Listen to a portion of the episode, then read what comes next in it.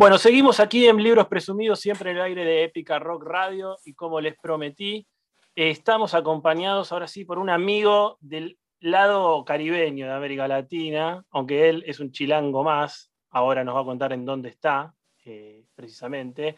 Estoy hablando de mi querido amigo Roberto Frías. ¿Cómo estás, Roberto? Te saludo aquí en el aire de Épica Rock Radio.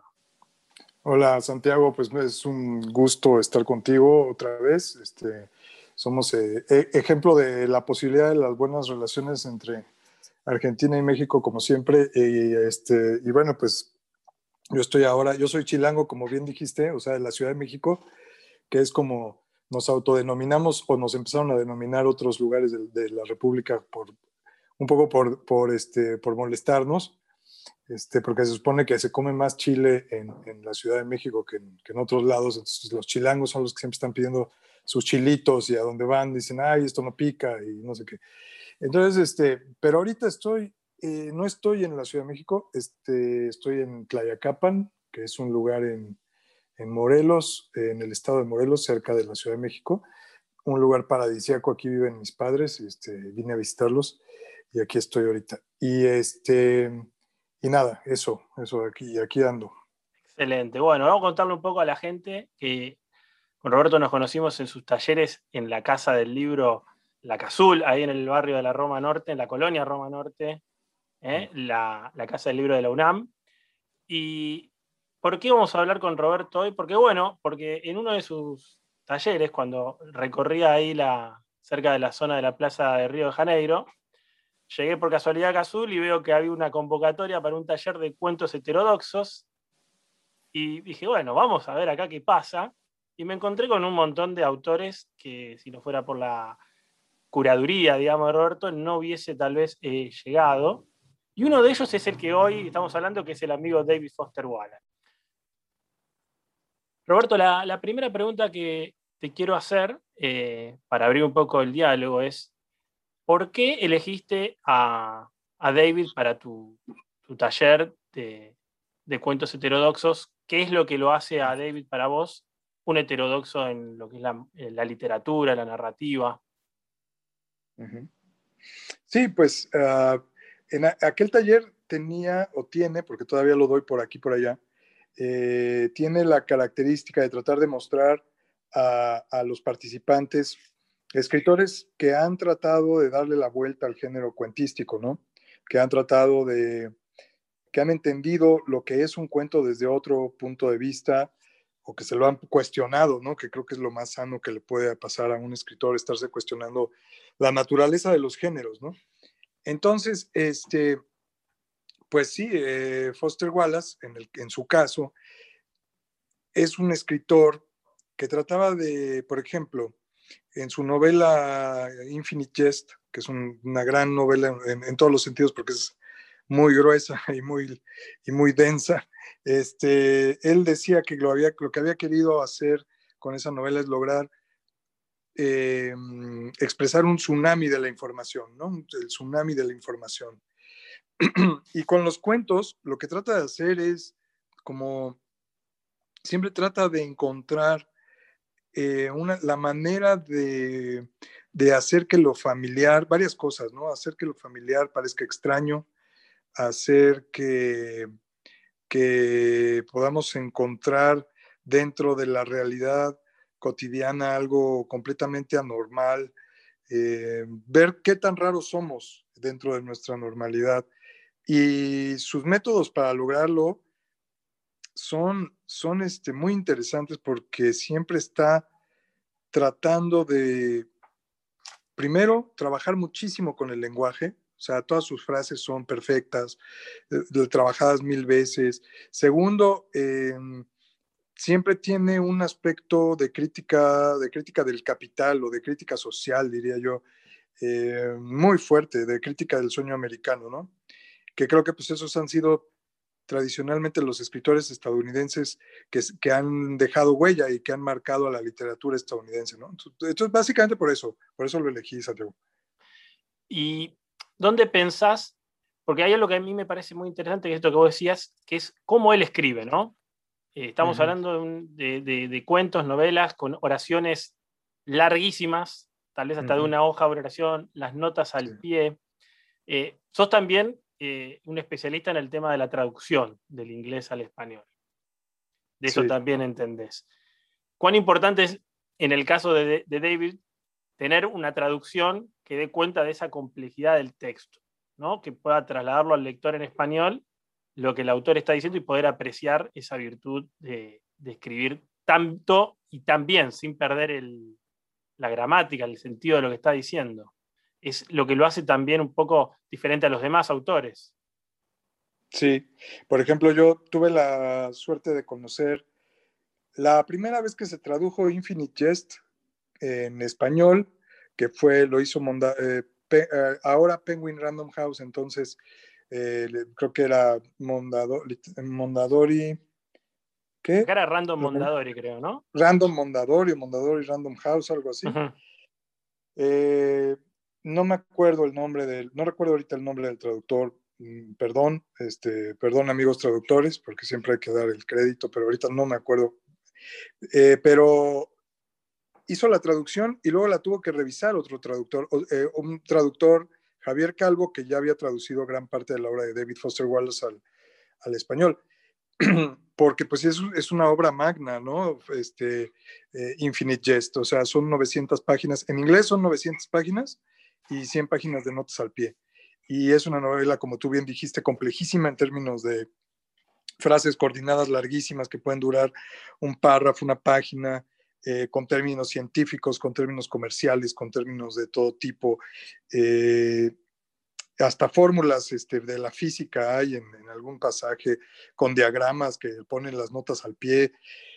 Eh, entonces, se requiere alguien, para traducir eso se requiere alguien primero muy culto, ¿no? O sea, alguien que entienda de muchas cosas, o que tenga por lo menos la disposición de enterarse de muchas cosas, de investigar de muchas cosas. Y segundo, alguien que, sea un redactor impresionante, ¿no? O sea, alguien capaz de darle la vuelta al lenguaje español mm, con todas las de la ley para que pueda lograr claridad, ¿no? Porque también muchas veces se traduce lo complejo y solo se le vuelve confuso, que, que no es el, que obviamente no es el objetivo. O sea, Foster Wallace tú lo lees en inglés y y es de una claridad espantosa, te eriza los pelos ver cómo logra hacer esas frases eh, larguísimas, ¿no? Eh, y no solo las frases larguísimas, sino la densidad de contenido, ¿no? Que también eso, o se mete con filosofía, se mete con, eh, como ya dije, con ciencia, con historia, con tecnología, ¿no? Este Infinite Jest está muy llena de tecnología, entonces es, un mundo, es un, yo creo que puede ser una cosa muy enriquecedora y un logro genial para cualquier traductor o un infierno, ¿eh? Porque, claro. Por ese reto. Voy a tal vez eh, ponerte en una situación incómoda en términos de, de, en este momento tener que recapitular entre varias opciones, pero vos elegiste para el, para el taller el cuento de El alma no es una forja, que es el, la historia de estos niños entre comillas, por decirlo así, acá le podríamos decir, no sé, con dificultad de aprendizaje, eh, eh, eh, en fin, la, famosa clase de, refuerzo, de apoyo particular, que cuenta el, trance, sin spoilear, ¿no? El trance psicótico del docente y la exposición ahí de los chicos y la reacción. ¿Podrías decir por qué elegiste ese cuento, entre otros? ¿Qué, fue lo que tal vez te llevó a, elegir ese por sobre otras de las posibilidades? Sí. dentro de los dispositivos narrativos que, Foster Wallace decidió utilizar para contar esa historia, eligió contar, eh, contarlo en historias paralelas, ¿no? Primero, como algo cinematográfico. Entonces, a la vez que seguimos a uno de los alumnos, que es el más distraído o el que quizá tiene más problemas de aprendizaje, y que por eso quizá es al que mejor le va en toda la tragedia subsiguiente. Eh, seguimos las ensoñaciones de este chico, que lo único que parece tener es TDA, ¿no? Por ejemplo, y cómo tiene ensoñaciones con la ventana del salón de clases, etcétera, etcétera. Se imagina que hace un cómic con la rejilla de la ventana del salón de clases. Vemos su mundo interior, que es un mundo complejo, vemos el mundo del salón de clases, vemos a los otros compañeros. O sea, hay una historia de, una señora que sale, otra historia paralela es una señora que sale, em, ahora no recuerdo, creo que a buscar a, al perro. Al perro, creo es al perro que sale, sí. Sí, ¿verdad? Al perro en medio de una, de una nevada. Exacto. Que la nevada es incipiente cuando ella sale, pero se va volviendo más compleja. Y también la historia de la señora atrapada en la nieve se va volviendo cada vez más compleja.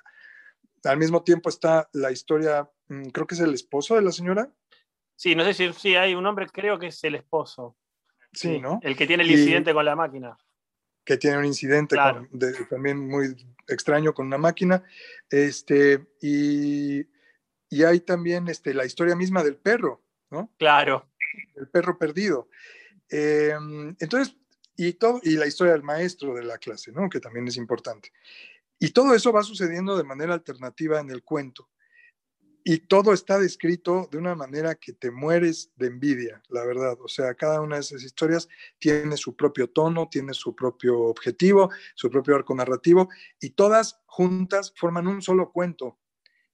Eh, me parece alucinante, o sea, es un rompecabezas muy denso, muy difícil de armar, muy bien logrado. Entonces yo quería transmitirle a los alumnos, a los participantes del taller, la posibilidad de complejizar o de volver muy compleja, para hablar buen español, de volver muy compleja una trama, eh, sin aburrir, sin ser oscuro y siendo por el contrario perfectamente brillante y relevante, ¿no? Eh, era, era un poco esa la idea es, una historia que aparte también tiene el, recurso que, cambia, bueno, en la edición, el, tipo de fuente de la letra y va contando la otra historia.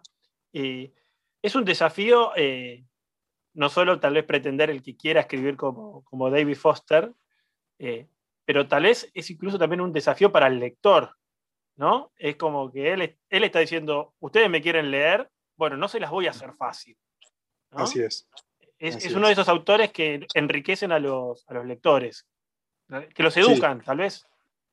Sí.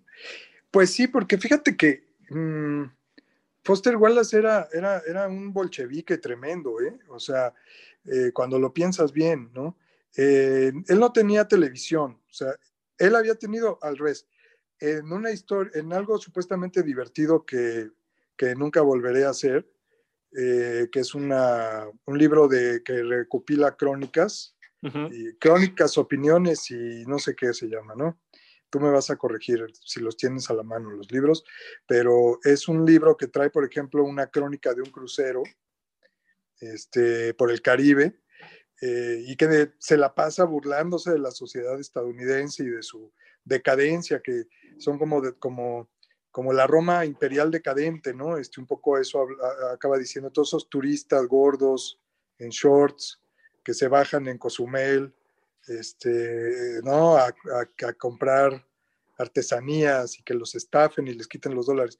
Este, o tiene una, una crónica en la que sigue a un tenista que quiere ser un tenista, quiere entrar a la ATP, pero nunca entra. Este, también es otra parte del, del sueño americano. Este, en fin, o sea, como que tiene todo, todo este, y ahí cuenta un poco de él mismo también, cuando habla en ese del, tenis, del, cuando sigue este tenista, ahí cuenta cómo él también quiso ser tenista, cómo él en algún momento estuvo atrapado en ese ensueño y no lo logró y por un tiempo estuvo muy deprimido y se la pasaba viendo televisión y películas y comiendo comida basura. Este, y después superó eso y tiró la televisión, la dejó fuera de la casa y no tenía televisión para dedicarse a escribir, ¿no? Este, o sea, creo que, creo que su postura es una postura de, de retar al ser humano a ser mejor, ¿no? Siempre hay como esa necesidad de decirte, sobre todo yo creo que si eres estadounidense tienes y piensas, ¿no? Este, no como Donald Trump, que es justamente lo opuesto eh, del espectro. Si eres estadounidense y piensas, vas a querer que los demás despierten del letargo eh, ideológico y que se dejen de tragar todas las mentiras de la, de la televisión y de los medios, ¿no? Y yo creo que eso era el objetivo primordial de Foster Wallace, ¿no? Eh, entonces, para contestar al final, con ese proemio, para contestar a tu pregunta, eh, pues claro, te va a retar a leer, te va a retar a leer algo muy complejo, te va a retar a, este, también a escribir, ¿no? Porque cuando lo lees dices, no, pues yo estoy escribiendo cosas este, para niños, o sea, me voy a poner a, me voy a subir el listón, ¿no? Porque te provoca primero una gran envidia y después una gran necesidad de, de volverte a fijar metas formales, ¿no? Porque pues creo que todos los aspirantes a escritor las tienen, ¿no? O sea, uno se tiene que comparar pues con, con alguien como, como Foster Wallace, así como alguna vez nos hemos comparado con, con, con, con, con, James Joyce o con Joseph Conrad o con quien quieras, ¿no? O sea, y sí, o sea, yo creo que mediante esas cosas provoca, provoca en el lector un entusiasmo que no es cerebral, ¿eh? nada más, yo creo que también es un entusiasmo eh, vivencial, este, sentimental, ¿no? Emocional. Eh, me parece interesante esto que, decías porque es, es inevitable pensar en su... Yo pienso que es como su manifiesto comunista en el sentido de una interpelación política a la sociedad, que es su, su discurso Esto es agua, donde yo creo que justamente también ahí hay muchas señales de su, de su propuesta narrativa, ¿no? De, de, las, de, cómo desconfigurarse, digamos, haciendo una suerte de transposición de, de las, de las, de las ideas o, o alabanzas, no, alabanzas no, de estas iniciativas que él dice como para ser mejor, aprender a pensar y demás. Hay, mucho de eso en su, en su, en su, en su escritura. Eh, eh, está clarísimo ¿no? Que, que, todo lo que pasaba en su cabeza, esos enrollos, eh, problemas, conflictos, estaban de alguna manera, los ves plasmados eh, claramente en, su, lo que él escribió o, o tal vez decís, no, no, lo, lo, que pasaba en la cabeza de él, de sus problemas, tanto no se dejaban ver en su escritura, no necesariamente. ¿Cómo lo ves vos? Bueno, primero querría preguntarte qué opinas tú del, ahorita te contesto tu pregunta, pero te quería preguntar cómo ves tú su discurso de esto es agua, porque yo eh, incluso tengo unos, tú tienes muchos tatuajes, yo todavía no tengo ninguno, pero de los tatuajes que he pensado hacerme, este, uno es uno que diga This is Water, ¿no? Justamente en honor a Foster Wallace. Por lo tanto, que me pegó leer ese texto. O sea, me gustaría saber tú qué, cómo lo recibiste.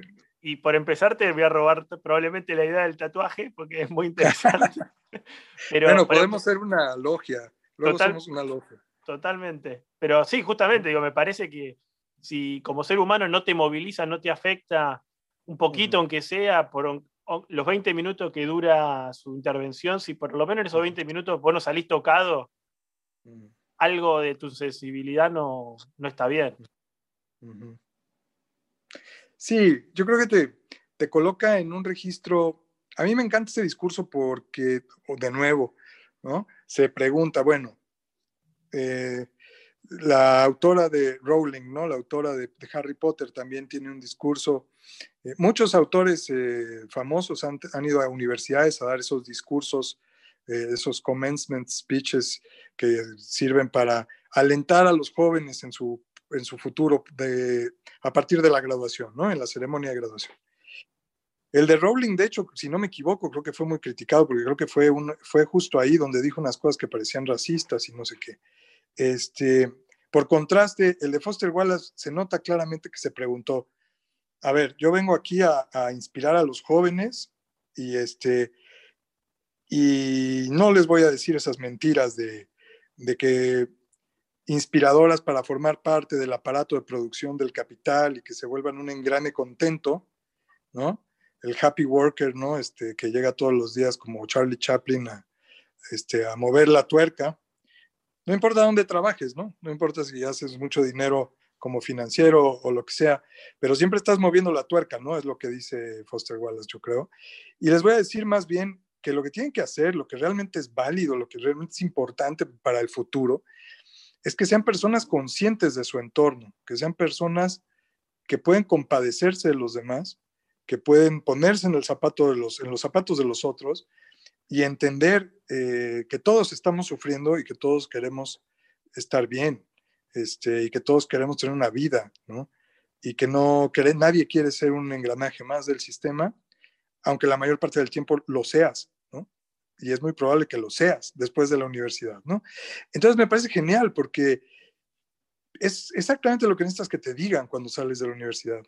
No necesitas que te mientan ni que te digan que vas a volverte millonario y que, y otra vez, que te, o sea, ese es justo, el del otro lado del espectro es alguien como Donald Trump, o sea, alguien que, que sí se tragó todas esas mentiras, ¿no? Y las volvió una forma de vida. Por eso me parece muy valioso, es como un discurso, un discurso muy contestatario frente a la sociedad en la que estamos viviendo. Claro.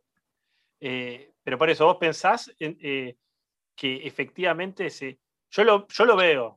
Yo creo que de alguna ah, manera. problema. No, claro, es que yo creo que justamente eh, si hago un repaso rápido por lo que tengo más fresco de, los textos de él, sí. el pulso, digamos, narrativo de él está justamente en, en, eso, en ver, y creo que nos pone esto que decíamos al principio, ¿no? De que vos como lector se te, se te, ponen enfrente un montón de andariveles donde corren las diferentes eh, situaciones de cada personaje o, cuando hace sus crónicas y, está todo el entorno, que es lo que te está tratando de, estimular a que vos hagas, es que tengas registro de todo lo que está pasando. Tal vez no lo hace políticamente porque él no, no se involucró en ningún momento en la, en la actividad política como tal, pero creo que justamente su, narrativa, su, texto, su literatura es claramente política, mucho más política que probablemente cualquier otra que sí goce automáticamente de, esa fama. Tal vez él no la tenga, pero creo que está, ¿no?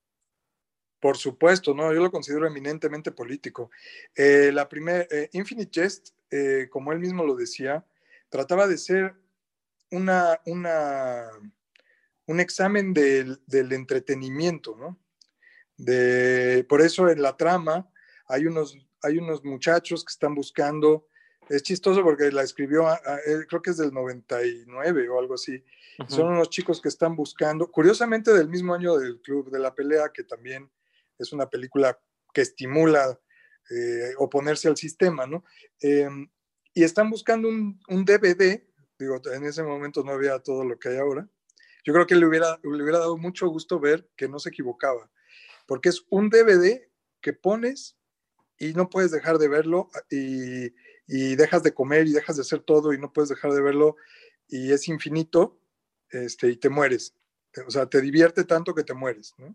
Entonces, este, la trama gira un poco alrededor de eso. De, este, y él quería examinar esta eh, necesidad de entretenimiento que tenemos, esta necesidad infinita de entretenimiento que no nos está llevando a ningún lado. Y si viera, yo creo hoy en día el streaming y los, las pantallas omnipresentes este, que están en tu bolsillo, en tu casa, en un restaurante, en donde sea, yo creo que le daría, le daría gusto, pero a la vez le daría muchísima desesperación. Eh, se, vuelve a se vuelve a matar, un poco de humor negro. Se, vuelve a matar, sí. Se vuelve a matar. Y, y el, último libro que escribió, la última gran novela, eh, que es el, el, rey, Pálido, creo que se tradujo así, The Pale King, es, él decía que era sobre el hastío. Entonces son unos personajes que son empleados del sistema de Hacienda de Estados Unidos, del ISR, este, digo, del IRS, IRS, este, y es lo más aburrido del mundo sus existencias, ¿no? Este, y solo van a la oficina y están ahí todo el tiempo y, todo es número, imagínate los impuestos, todo es números y deducciones y este, todo este rollo, ¿no?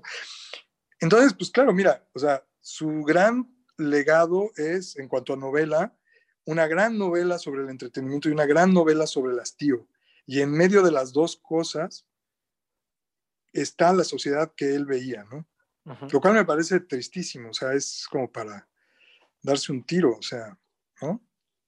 Sí, pero bueno, es, yo creo que justamente, si se quiere, es un autor incómodo, entre comillas incómodo, porque son esos autores que claramente te, dejan pensando y, evidencian las contradicciones del modelo, digamos, por así decirlo. Como, las contradicciones del modelo. Eh, Muy bien, dicho sí. sí, ¿no? Eh, y Roberto, como para ir eh, ya en la, parte final de la, conversación. ¿Dónde encontrás herederos del trabajo de él? Si hoy tendrías que pensar, lo continuaron, lo tomaron como referencia y después hicieron su propio camino, pero ¿qué otros autores eh, post-David eh, te hacen pensar en él? Donde vos veas cosas de él, tal vez. Sí, sí. Fíjate que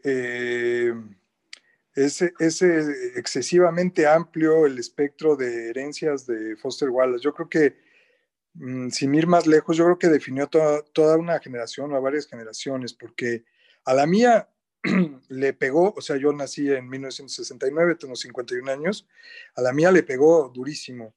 Eh, nos hizo justamente porque somos todavía eh, del puente analógico eh, digital, ¿no? Entonces nosotros sí vimos ese cambio. Él, tendría poco más que yo si estuviera vivo, no me acuerdo de qué año es, mm. este, pero bueno, somos casi de la misma generación y creo que nos daba el mismo espanto todo y nos hizo pensar en la necesidad. Fíjate, ah, es que no te contesté eso hace un momento cuando decías que si te reta, ¿no? La campaña, un poco la campaña de marketing de la editorial en Estados Unidos cuando salió el libro fue, este, no para facilitarte la vida como lector, era una novela de 900 páginas, como ya dije, con 100 páginas de pies al, notas al pie, y, se fueron para el otro lado, como para decirte, ah, sí, te crees muy lector. Bueno, pues aquí está esto, a ver si lo lees, ¿no? Y lo vendían así, y se vendió como la espuma el libro, ¿no? Este, entonces, yo creo que nos pegó por eso, porque nos retó a ver la vida desde otro punto de vista, nos retó a enfrentarnos a las inequidades de la sociedad contemporánea de nueva cuenta. Los millennials, los centennials son, eh, conozco a muchos que son muy admiradores de, Foster Wallace, escritores estoy hablando, en México, en España, en Estados Unidos. Eh, bueno, yo creo que tú ya te encargaste de contagiar a todo Buenos, Buenos Aires, seguramente. Eh, y sí hay una gran necesidad de emular, emular esta aberración de, la multiplicidad de opciones tecnológicas que nos ofrece la vida y la multiplicidad de modos de esclavitud que nos ofrece esa vida tecnológica.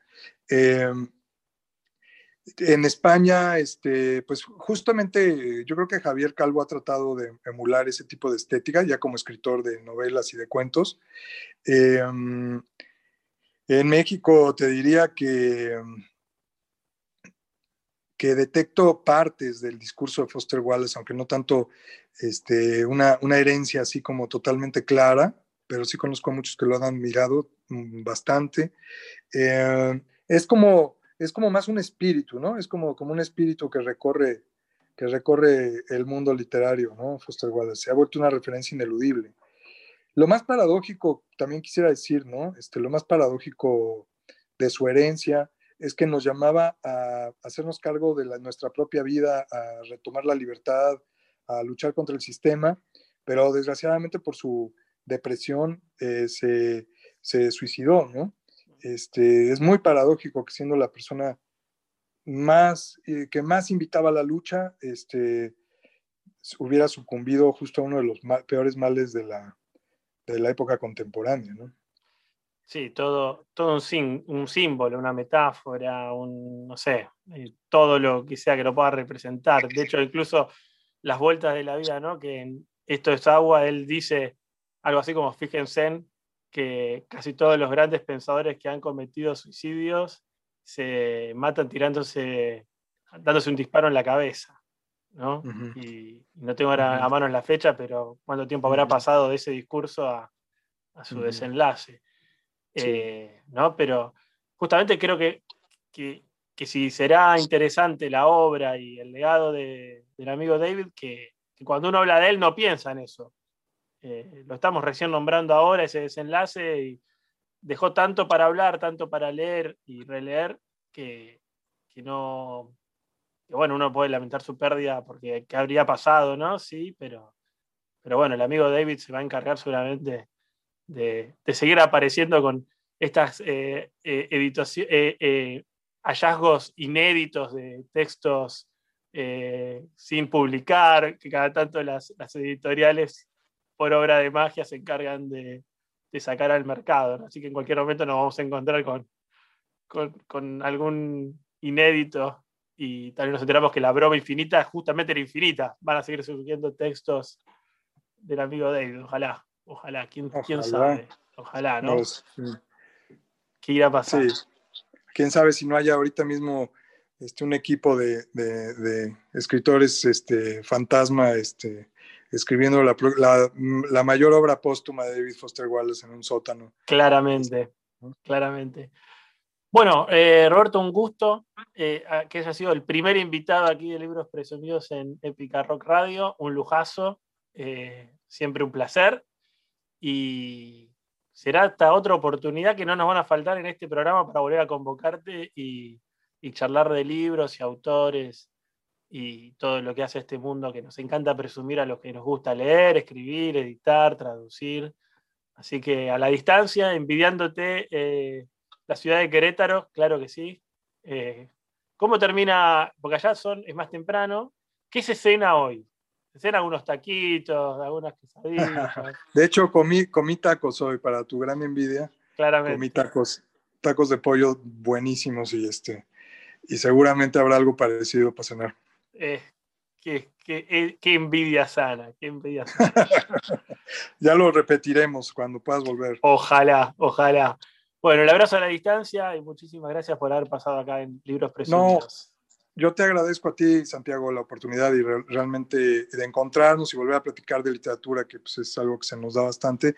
Y, este, y a mí me llena de gusto que tengas este programa que yo creo que además es este, el mejor espacio para, uno de los mejores espacios para que, para que alguien que se interese por los libros escuche algo mínimamente interesante sobre ellos. O sea que, por favor, sigan escuchándolo. Qué grande, vamos a hacer un ahí con eso.